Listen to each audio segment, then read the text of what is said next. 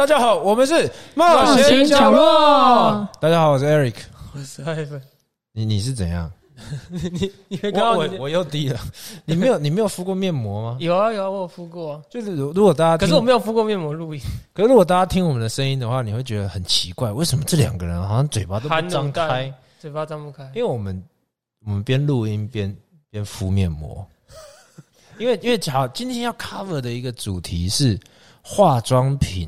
呃这个产业的一个一个深究一个研究。嗯哼，那那那其实这这这一集也是工研院系列之一啊是啊。那呃我们一开始我们是想要再再找一个，应该说我们在这个生技医药领领域里面，我们想要找一个我们台湾非常已经算传统，但是又有历史悠久，但是未来又想要走向一个新的境界的一个产业，也就是化妆品业。所以，呃，我们今天邀请到 Lisa 老师来帮我们解析一下，说现在的的化妆品产业，它未来要进一步的话，会会需要什么样的人才？你你敷着面膜 卖球了超认真话。哦！好，不要笑，不要笑，这个等一下我们是要拿下来看看跟。好，我们先欢迎老师啊，耶欢迎老师。嗯呃，各位听众，大家好，我是 Lisa。嗯，因为我本身在呃，我本身就是大众传传播，然后因为在化妆品领域已经十几年了，那所以我主要的专长就是在化妆品的品牌以及国际策展这部分。然后，所以以及就是客户接单，就是从产品零到有这样的一个产品上市到市场。零好化妆好，我们今天如果讲，比如说我们身上的面膜，它的零到有是要从它的布料到到还有什么东西要注意啊？精华液的成分。是的，那那那现在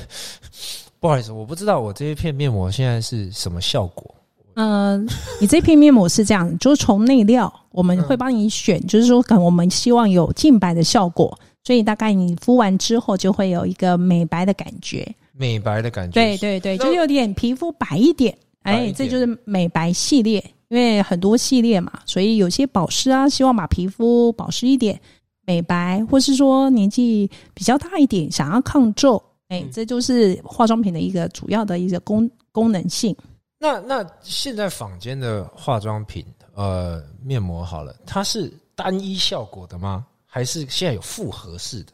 嗯，一般的话，大概都是有主诉求，都是单一效果。？OK，对就会有一个主诉求。对的，所以，所以之前说范冰冰一天敷很多片面膜，你觉得她是不同的诉求换着敷吗？嗯、大概应该是保湿类，因为为大陆地区对大陆地区它天气比较就是比较偏干，所以一般他们的肌肤都会比较就是呃需要保湿。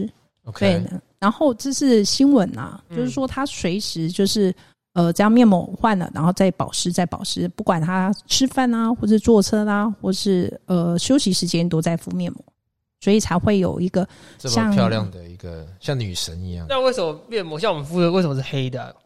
有黑有白，那个功效有不一样吗？嗯、其实就是呃，功效来自于它的内料。啊，哎、对化妆品的内料。布的颜色不一样，只是布的颜色不一样。嗯、对，因为布有分，像你们这个布就是黑炭，就是我们应该是就是内料跟布材，那也有隐形面膜啊，也有哦蚕丝面膜，也有拉提面膜。然后你们这个的话就是黑炭面膜，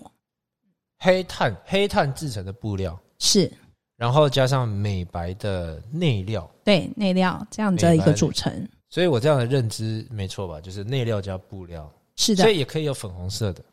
呃，布材是有很多种啊，然后也有像呃韩国人很夯的啊，这样动物这个造型对，嗯卡通图案的是这样。有皮卡丘的吗？呃，皮卡丘如果你要做是可以的，但是布材的这个制成就是稍微量要大一点。现在目前还没有的，因为这还要一个授权的部分。嗯嗯，嗯 OK OK，好，老师，你你你呃，因为我们今天想要先让听众了解到整个产业，哎、我我我不好意思啊，如果我吃到这个精华液会怎么样吗？嗯、应该不会。它是可以吃的吗？就是它是它是实用性的吗？这个这这个化妆品应该要注意吧？对，这是要注意的。我知道口红一定是可以吃，对吧？嗯，那那那那那像擦在脸上的东西，如果不小心吃到会会怎么样吗？应该大致上是不会怎么样了，因为我们还是化妆品都经过一些就是检验检验，嗯然后重金属的检验啊，还有微生物的检验才能出厂。对所以应该是就是避开而已。所以我现在可以放开讲话，没有关系，对吃到放开也不会怎样。对，呃，是这样直接吃掉了，我已经我已经这边已经吃到一堆了，苦苦的啊、你一直在滴，吃起来苦苦，真的苦。我现在连笑我都要嘟着嘴巴笑。好，呃，所以让老师来让我介绍一下，你刚刚说从零到有，你都有呃，你都有了解。你本来是大船，但是你后来跑去了解这个，对吧？是因为有兴趣吗？还是因为工作需要。工作需要？呃，对，还是一样，就是主要都是在帮就是化妆品工厂去做嗯就是产品行销，以及就是呃企业的一个形象是这样子。所以，所以为了要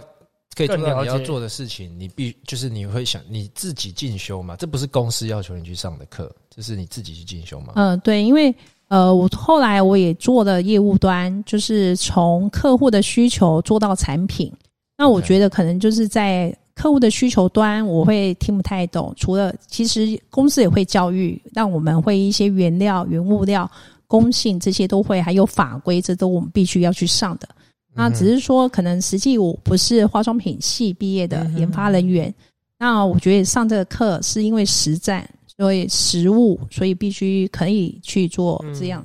这样也是要需要说，在这个产业大概六七年左右，因为我才会觉得去进修，不然可能刚进去，在这个这个过程中，可能还不是那么会。那去的话，我觉得可能对我来讲是很大负担。OK OK，所以等于说你自己在行销这一块已经有一个底子了，你是你才会去再进修嘛？其实大部分人也都是这样子。对啊，对对对。OK，那老师你跟我们解释一下，从面我讲面膜啊，讲化妆品好了啊，讲面膜好了，我们之前都敷着面膜了。对，呃，你从面膜零到有，这中间会需要什么样的步骤？需要什么部门去怎么开始合作吗？设计？对这样的话就是呃，要从客户的需求，然后客户的市场，因为客户有可能他是开架式的，他的面膜的需求的价位，然后可能就一片面膜可能是他的设定到五哦六十块，先从成本考量。对，就客户的需求，因为客户有做医美的，他一片可能要两百到三百，嗯。那实际上会影响他的内料，然后我们会帮他规划的内料以及布材，然后他有可能说，哎，他的客人呢，因为可能术后使用，那他内料部分的话要特别小心，就是在这个防腐剂的比例，对，才第一名，因为本身如果术后的话，就有点点微整都会有小伤口，这个我们都会注意，因为化妆品工研发都会在这个几个面都会去跟客户去了解，了解完之后，我们会进行打样给客户试，试到觉得 OK，然后是他们所想象的，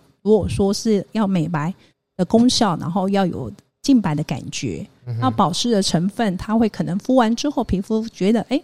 蛮温和的，嗯然后也有可能抗皱。那抗皱这个部分的话，因为不是说呃，就是一定马上敷完就有这个成效，嗯因为它有那皮肤的本身都有一个周期，对，就是这样。所以你觉得这是市场需求，对，这是以市场需求，然后再交给我们研发单位去做整个打样的动作。等到客户 deal OK，然后就整个进行生产了。OK，所以研发他们现以前呃研发需要的是什么样的人员呢、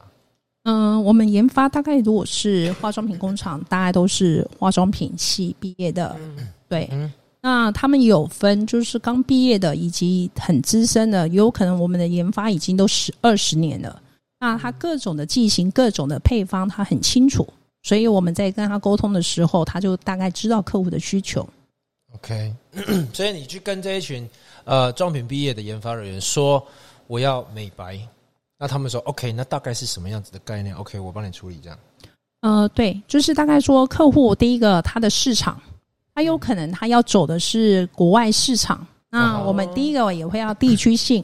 呃，它的配方还有它当地法规，哦、不可以用怎么样的一个防腐剂或是什么之类，或是一些原料，我们这都会注意。哎，那老师，你遇过最难卖的市场是哪个国家？就是你法规最多，或是他们要求最高，还是？还是有什么特殊的情况？对啊。可以跟我们分享。哦，应该是就是每个国家都有当做一个就是像我们去乐园的门票。嗯，那中国就是可能也是有大家都很觉得市场很大，十六亿人口，但是你可能要一些进口证，就是一个门票的一个概念，嗯哼，所以你要到他们的就是呃就是通过他们的进口三证才能去进口。进口三证，对，进口三证就是等于说，可能一张门票你要符合他们法规，才能把我们的产品进口到他们的市场流通。OK，, 对，所以在研发的时候就要注意在销售的地区的法规、人的习惯、天气、气候，然后他们的生活的需求。呃我这，样讲对吗？这个还蛮好的，是因为嗯你看，如果是东南亚国家都偏热带国家，是，那它的配方就不是要霜类或者要清爽型，嗯，所以面膜也有清爽型、滋润型这样子。比较凉感的，对对，比较凉感，因为他们都没有冬天啊，那你可能给他们很浓重的一个霜剂，那可能就不适合他们的皮肤。霜剂是是什么？就是哪哪哪两个字啊？就是霜是一般就是呃乳霜啊，哦，OK。对对比较霜，然后剂是药剂的剂，呃对，霜剂，霜剂的意思比较是什么？狗狗那种质地状的，哦，是吗？会比较油油的，就对不对？是像化妆品有很多剂型哦，有像精华液液体，嗯嗯嗯，然后乳霜对，对，然后或是卸妆油，对嗯，这种这就是剂型，哦是这样子，简单这样说。OK OK，所以呃，给 RD 之后，然后他们要从配方找到布料，这也，算 RD 的一个一个过程嘛。是。布料应该也有包含脸型吧？所以我呃们讲面膜的话了，呃，对，除非是呃，就是一般的话都是会是公版的型，对，都亚洲地区的型，然后有些哦有可能是说哦。呃，他出到美国，那美国他们呃，就是每个人的脸会比较大一点，嗯所以裁接的部分可能就会需要啊，下巴比较长的怎么办？对啊，我刚刚才问有没有厚道型的，这个的话，就如果要克制，就是在裁就是布裁裁接的部分，专门为厚道设计，对啊，你看你看你看，老师你看他的下巴还有多，可是我下巴露出来不够，对啊，你要不要出一款专门为厚道？道你代言，嗯，对请老啊，师设计，也也可以，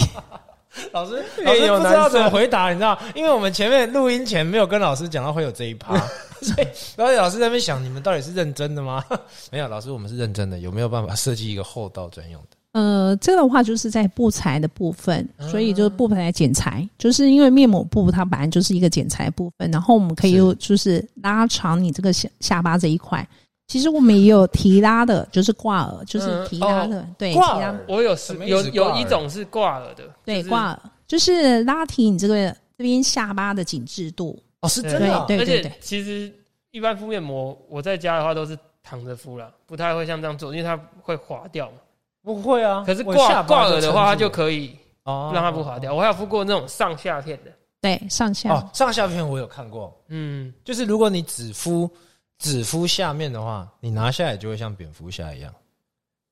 你现在也蛮像，好，sorry，那 那老师老师不想跟我们开这种玩笑，但可是没有办法，上了我们的节目就是得要跟我们老师我们放松一点。对，好，所以呃，我们在我们在呃，刚刚讲到哪里啊？刚刚讲到布料，对，对不对？从布料的设计，然后到打样，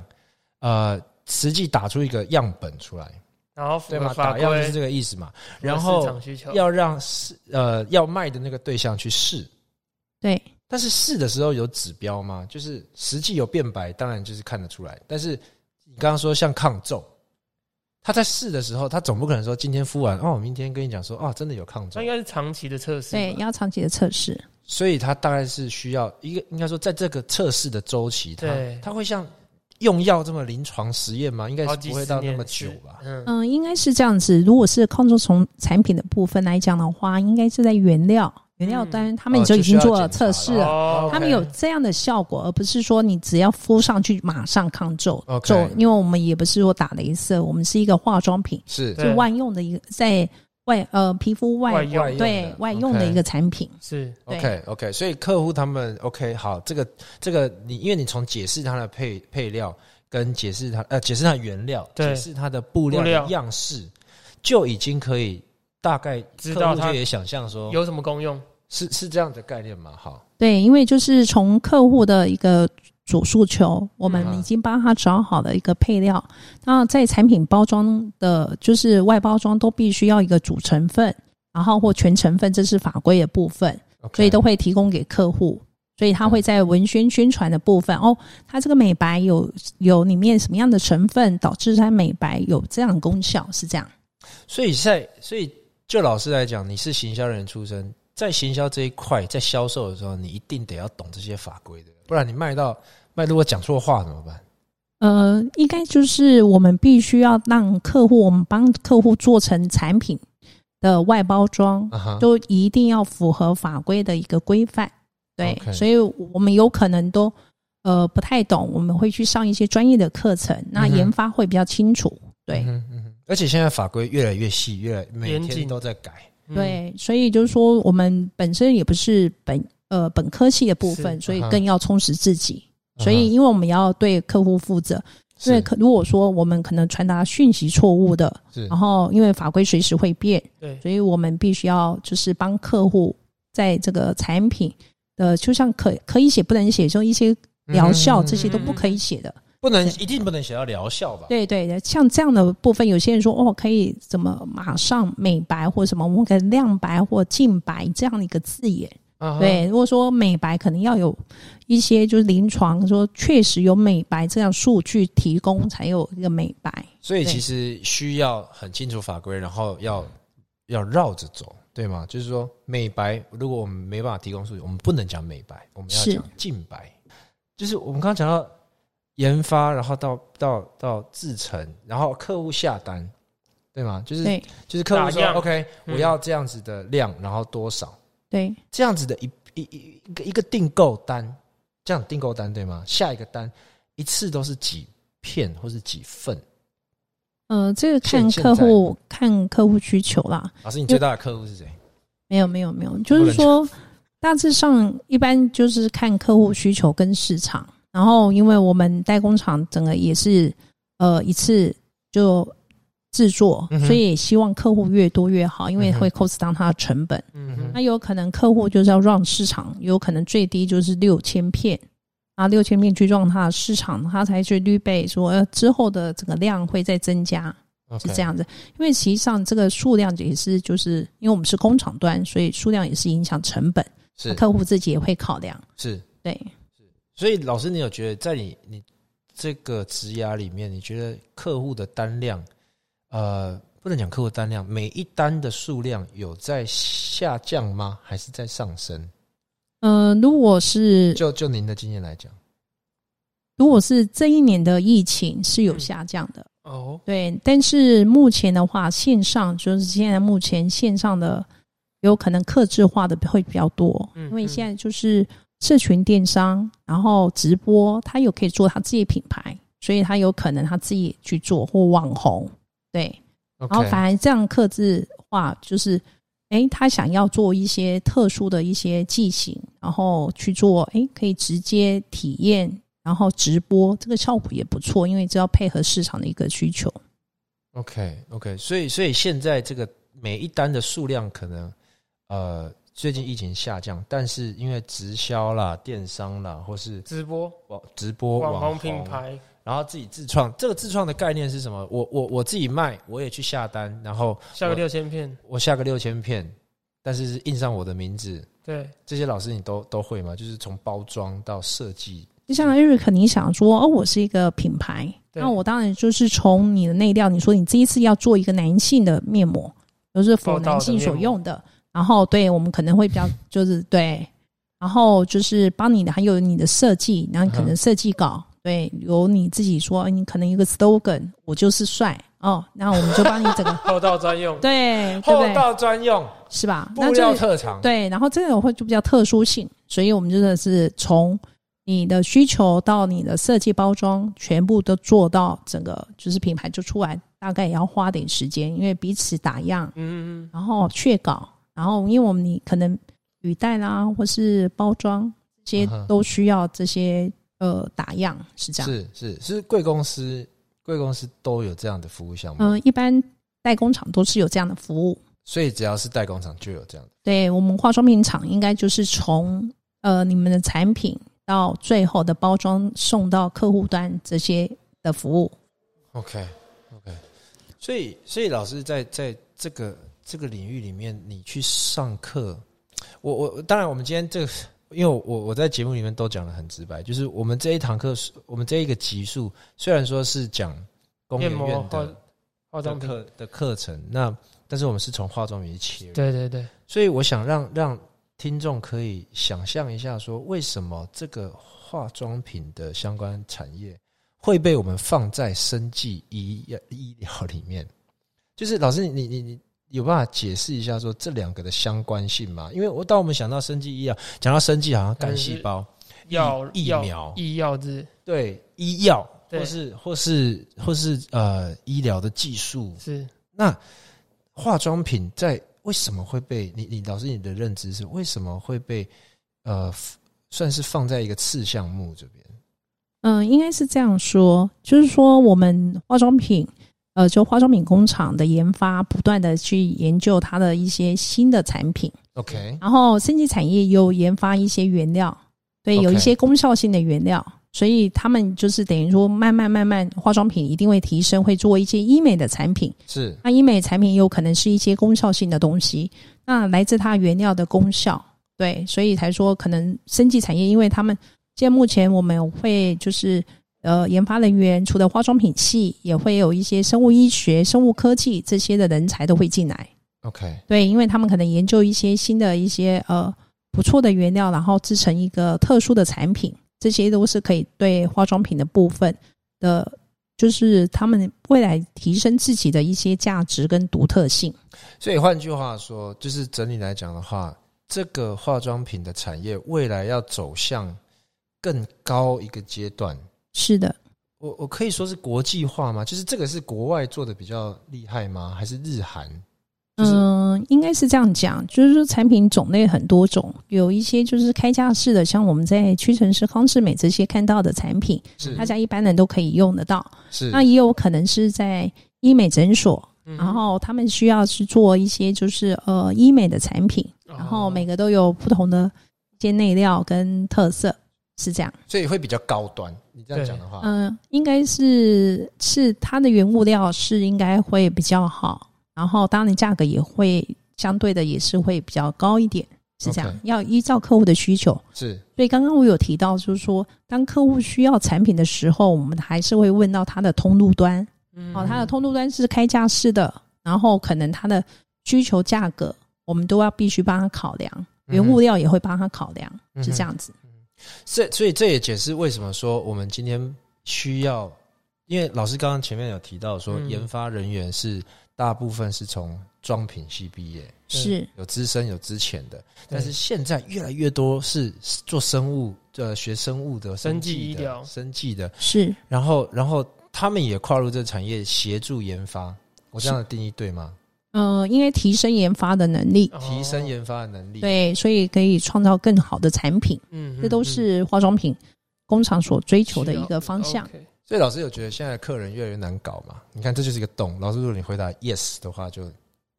他讲你讲的客人是指产品端还就是使用者啦，哦，使用需求越来越多啊。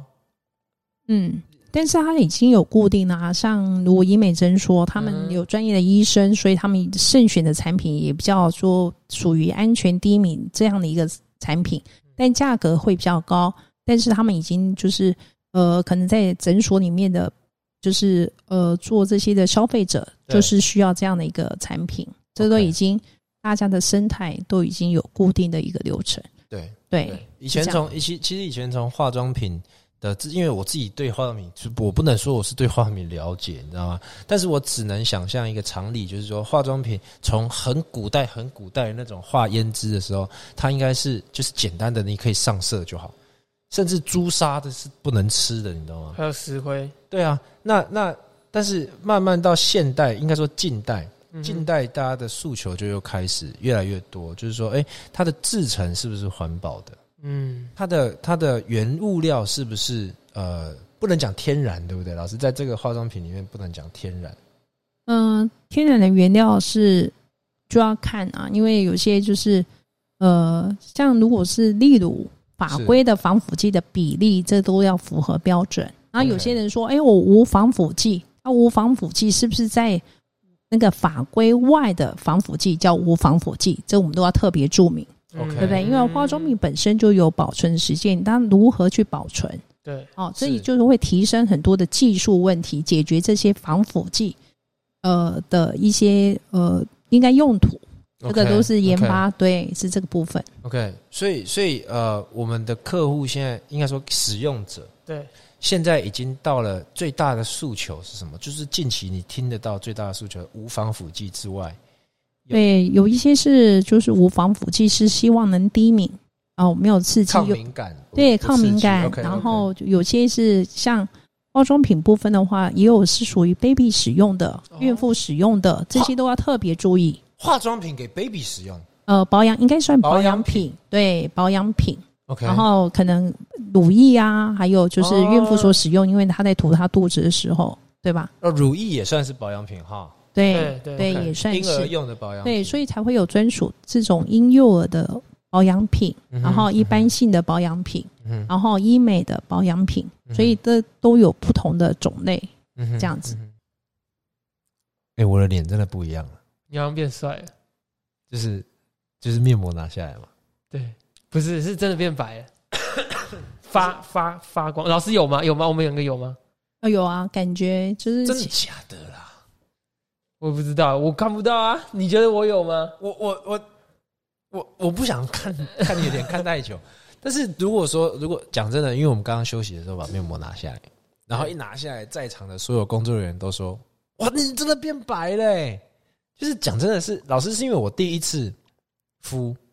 就是或是我没有常敷面膜，所以敷了就有很大的差别，是这样的原因吗？应该是说男生比较少用化妆品啦，对，然后皮肤会比较偏干，然后因为如果是面膜呃保湿类的，所以让你整个保湿的，感觉就会比较亮白的感觉，这样子。所以如果平常持续在敷的，可能刚刚的那个差别就不会那么大。对，应该是因为就女孩子就是为什么说一周啦，或是每天敷，有些是每天敷的面膜，有些是呃比较功效性的，它可能呃一周一两次也是一样，就持续敷，所以它就出来的感觉就可能上妆会比较容易上，然后肤感也会比较好，是这样。嗯所以老老，我觉得讲回来哈，就是说现在这个需求这么多样化，然后研发的功力也要也要相对要高。那那这个产业现在到未来，假设十年内，它的人才的一个，我讲人嘛哈，因为研发这个东西跟人一定很有关系。它的人的组成，或是它的特质，或是什么样的人比较容易、比较比较好进入这个产业？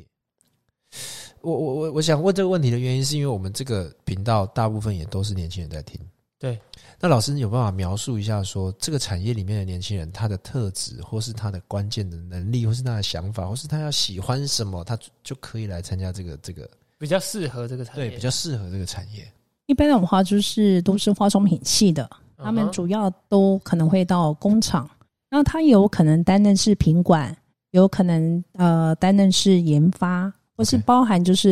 也有可能是化妆品系，他对行销也有兴趣，所以他们也可能在各工厂的各单位都有担任，然后只是说呃就是化妆品他对法规会比较熟一点，然后不同科系也会到化妆品工厂。那他可能就会像我这样子多进修，了解化妆品的原料啦，或是一些功效以及法规部分。这样的话，你等于说你跟客户沟通，你会比较清楚，才不会说，哎、这样你可能不太懂，然后这样会导致研发人员也不知道客户的需求，这是很重要的。但是现在也有也有化妆品公司在招不是呃不是化妆品系的人来做研发，对吗？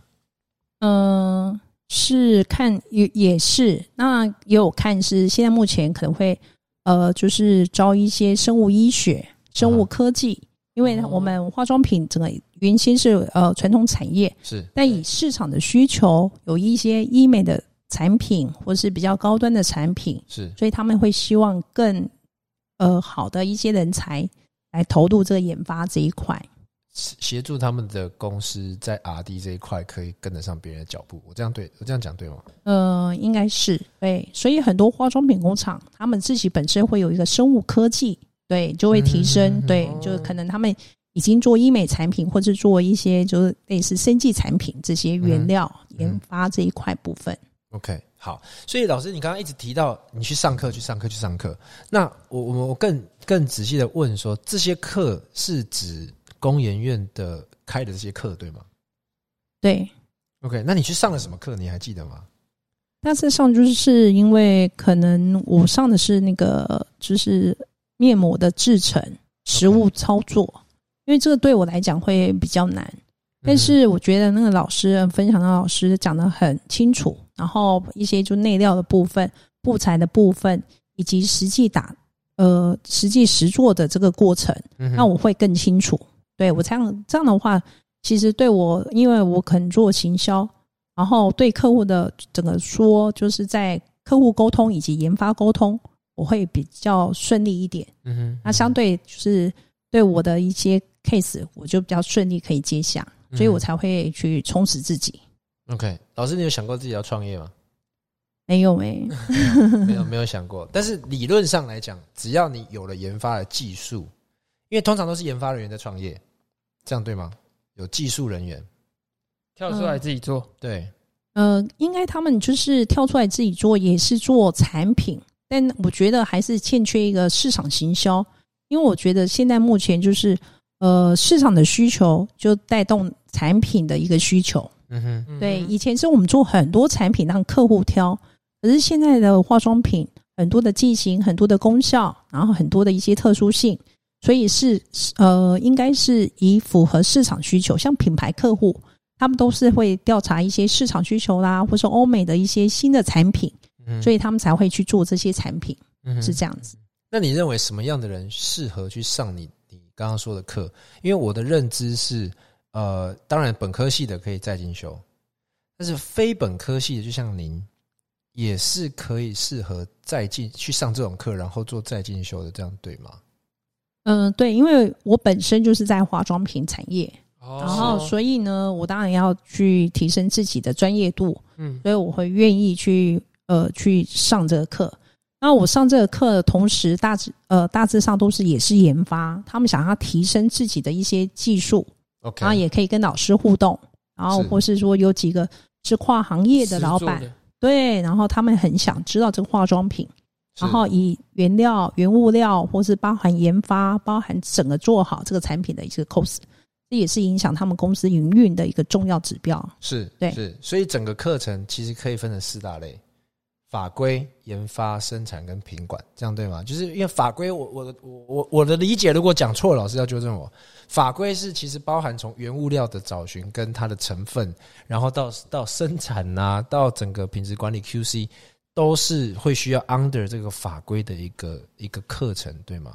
嗯，应该这样讲，就是说法规呢，不管说原料从原料的出处，然后的来源，是。以及制造产品，因为我们这个产品是给消费者使用的，是。都会在我们法规的保护下。是。那 GMP 厂大致上就会在架在这个法规的一个运作，是。哦所以连包含出货都必须要去做一些检验，微生物的检验啊，中间的检验，才能交互到消费者，就是我们的客户。是那客户就是大概都品牌商，才能到各通路去销售，是，这样。所以相所以法规相对重要，所以他们也独立出一块一类的课程是讲相关的法规。是的，然后当然也有一一定的课程讲研发，那这个课程就有点就像老师刚刚说的，适合研发的人员再去上、再进修，然后再提升自己的能力。对的，OK，所以生产当然又有一定的过程，要如何符合得上人家的研发出来的配方，而生产出来不，因为你你配方再好，你生产不出来，你没用啊。是啊，那那当然，生产它的过程应该是要砸钱造厂啊，然后它的规格啊，或是它的设备这些，应该都都是要符合研发的 formula，这样对吗？嗯、就是原先应该都是工厂的标准，已经就是 GMP 的架构。OK，那只是说研发，他们有可能新的剂型，就像为什么是会生会往生物科技这一块走，是它就有新的原料，然后新的原料让研发在打新的产品的时候，它的独特性跟原料的差异性就多了。是那这样化妆品的市场，它应该就会比较好卖。是，对，因为有些就是有针对原料的部分的呃改善，然后提升。那有些是会对那个包材部分的一个，像有一些环保意识的概念，是这都会是在化妆品整个一个产品里面的是诉求。是 OK，所以那那像化妆品的品管这一类也是很很大的一块，对不对？因为讲白了，化妆品它如果品管没做好，有可能会死人的。嗯、没有，我讲真的，我有听过化妆品用用用到就是过敏，然后致死的，哦，有这样的造成人体的伤害。应该是每个产品出来都有做检验，是。然后这个我觉得说你刚才所说的应该太太偏激，有可能它本身皮肤的过敏现象，个案状况，对是个案状况。然后我会去处理。然后一般我们出来的话，化妆品的工厂厂证以及品牌商这边的登录都很清楚，是，所以实际上大家应该都会放心。为什么？因为会经过他们工厂的检验，如果是有厂证，那一定是有标准的工厂做对的整个作业流程。那品牌商呢？因为品牌就是整个做行销推广，那他必须要保护他自己语言，是那他的他的羽毛，他就不然的话，就他的产品谁会去相信，对对吧？没就是这样。所以各国际品牌，不管是自有品牌、国际品牌，都是很重视整个产品的一个品质跟安全，是。这是基本。是。讲到那个国际品牌，老师有上了一门那个关于清真的课程，对。那个可以稍微讲一下，那个是什么？哦？那个的话，就是因因为嗯就是国际市场，因为我刚刚就说的，每个国家都有进去，然后想要销售我们的对的法规。那我因为我们当初想要就是在东南亚这一块的市场，是。对，所以才呃，你要进去之前，你也不能说以要以当地的法规为主，所以当地的法规那产品就要要从源头开始，哦。他们必须就是可能清真认证，可能了解工厂如何去做这张呃清真的一些产品，对，包含工厂、包含用料、包含整个用途，才能到了清啊，才能到了这个呃这个就是东南亚市场。嗯。对，然后因为当初我们台湾的厂商，因为我们觉得应该我们台湾就像一个贸易国，对不，管你去到中国、美国、东南亚这些市场，我们都有我们自己的化妆品，是这样子。嗯，所以当然，因为我刚刚也特别问了一下承办，我说 A P M 现在这个清真还有在上吗？他说，诶、这个清真相关的好像现在已经没有了。但是其实为了老，其实 Lisa 去上这个课的目的，就是要帮助到呃你们公司的产品去销售到更国更就是国际化的国际上嘛。对对，那对，那也比较久的课程，所以我稍微也有点忘记了，因为当初主要就是也是在评估这个市场，那这个市场的门槛我们必须要了解，所以这也是是。等于在工厂营运这一块必须很大的指标，是。提供给老板决策。那因为这个如果签证认证，必须在工厂的设备以及原物料这一块部分重新都必须要确认整个一个流程，是是这样子。是是是所以我也觉得这个课程这样对我有帮助，嗯所以我才可能因为公司希望我来听这个课程，所以我可以回报给公司有对这个市场的评估。嗯，所以所以呃，因为我我我很其实我没有这个习惯说卖什么东西，然后我们就一直说它好，一直说它好，一直说它好。就是，但是老师是真心觉得这个课程你上了之后有有很大的帮助吗？我讲实在，因为因为付钱的不是你，你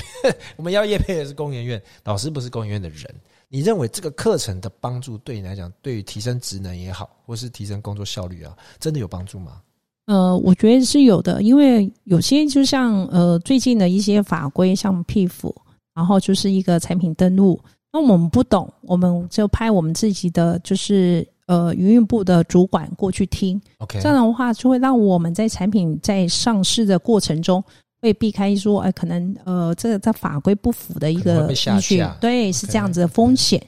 那我觉得，因为工研院它的整个的课程都是符合，就像有一些专业技术人员，是那专业技术人员这一块也是对工厂很有重要性的，所以大家才会说，哎，去上课，然后他们也是会基本的课程会很快速帮助我们。那他们也课程呢，也会都针对一些在职，因为他们都会有排一些礼拜六、礼拜天的课程。嗯哼，因为真的很，呃，我觉得我第一次上课的时候，我真的是连行李都没有，我就直接下台中了。对，就去上这个课程。然后我觉得这个课程原先我真的也就是说，为什么我一下马上就要下去是台中上课，我什么行李都没有。但是我上了课之后，对我未来这个产品的运用跟客户的沟通，我觉得就很重要。因为毕竟我还不是本科系，所以要更加强自己。那在整个实务上的经验，然后包含专业的技术，那我觉得这对我是加分的。是但是我不是研发人员到打样啊，我只是说在沟通上，然后客户需要的这些布材啦，或是这些内料，这对客户的沟通都很重要。对，是这样子。所以所以你们已经你你上完这个课之后，你还觉得说啊真的不错，然后还派了公司的呃伙伴，请他们也去上这个课。对，就是有相关的一些法规的课，或是是专业技术人员的课，或是我们研发人员必须要在进修的课程。其实这是很聪明的一个举动诶，因为因为从现在的品管好了啊，其实从现在的化妆品系啊毕业的人，他可能刚毕业，但是法规已经都全改了。对没错，对啊，因为一毕业可能就改啦、对，就我们刚刚就讲到什么巧克力的那个，都是一两天哈通过然后就改。所以如果如果你只就是有点像闭门造车嘛，如果你只闭门造车，然后不去不去一直更新那个法规的，因为这是特别重要的，因为最怕的就是刚才在讲法规，对我说最怕的就是就是你做好了，但是做做花了很多钱研发，然后就制成，然后囤了一堆货，结果要上架，甚至已经花了钱上架了，都已经在卖了，结果法规不 OK，只好再下架。然后再下架，是的，或是被人家检举，或是人家再去抽查，嗯是这是最惨的情况。对。所以如果说，当然如果要避免这个情况，当然就是送人去上课嘛，就是你要我们要做之前，就像老师说，我们要进军市场之前，我们必须要去上课，然后去评估。对，评估这个这个这个课程，告诉我说，OK，我从我从我的原物料挑选，从我的我的呃生产线的一个过程，然后再到我们包装到运送，适不适合我们我们适不适合进攻这个清真的市场？从市场的评估，再到法规的一个认识，为了要避免，其实这都是风险管理。其实这都是公司很重要的风险管理，因为我们基金会最常讲的就是风险管理嘛。对，所以我听起来这个是一个不得，就是一定要去上的，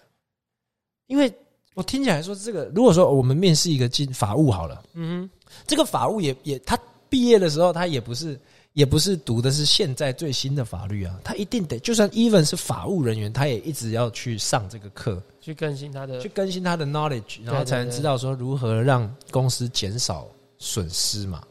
对，对啊，我觉得这个这个真的是一个，我觉得，因为我们这个节目这个系列一直在说，二零三零年的时候的年轻人，或是那个时候的结构会有，会有一些人会有结构性失业。因为如果说你接下来还在继续做十二零三年，还在做二零二一年的的一个一个化妆品业传模统式传统式的一个 R D 的话，到了那个时候，客户都变得很乖张，因为他们已经很习惯生物面膜，很习惯那种医美的的那种高等级的面膜了。嗯，谁还要一个简单的美白啊？我我这样的的说法有点耸动了，但是你是认同的吗，老师？因为应该是这样子，就是说依照就是市场的需求，是对，嗯然后通路的需求，然后产生的产品。那不断的进步了。对，然后如果说今天工厂研发只到只是一般性的一个上架产品是，它没有在跟进，那客户的需求你就符符合不到啦，对，单子就接不到了，对，那你就跟一般工厂会就竞争上就会比较辛苦，是是这样子。要弱势一点。对，因为消费者，我认为是很贪心的。今天又有如果有一个是美白的效果很好，然后它因为它用了很很特别的原料，那它不太可能再退回去说哦，我在用以前的那种面膜了嘛。对，有些产品就是会用过就回不去。对啊，用过就回不去了。对，所以所以我我如果你你这个，我觉得这个已经是各个公司了。如果你的工厂也好，R D 部门也好，如果整个企业文化不会没有一个转变，对那他很难应付接下来这时代的的来临。我我我是这样认为的啦，这是我拙见。老师，你觉得是是这样这样子的吗？嗯，现在目前的工厂啊，大致上都一直在跟进，然后研发技术呢都在提升。是然后，所以我觉得这个部分的话，这是工厂大家的共同目标，所以才会愿意派人去多了解市场，或是市场趋势，或是一些研发新的技术，或是说整合一些就是升级科技的一个技术的原料来源，这些都是在提升的。那我觉得我们台湾的化妆品其实已经就算在技术面是非常强的。所以才会说，哎，透有很多的机构上一些课，就像我可能，毕竟可能也不是化妆品系，但是我可以跟这些就是客户跟研发沟通，那也是真的是花六日的时间去上这些专业的课程，那提升自己的一个工作能力，这是我觉得，也就是呃，一般新鲜人觉得说，哦，我这个科系就可以了，那这个科系一毕业有多少的研发人员，但是你没有发现你自己的独特性。是不是可以多上一些课程，嗯或是多打一些特殊的剂型，所以你的工作竞争力就会更高。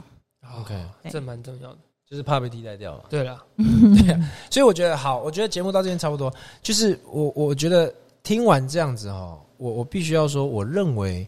呃，工业园的课程是相对相对完善的，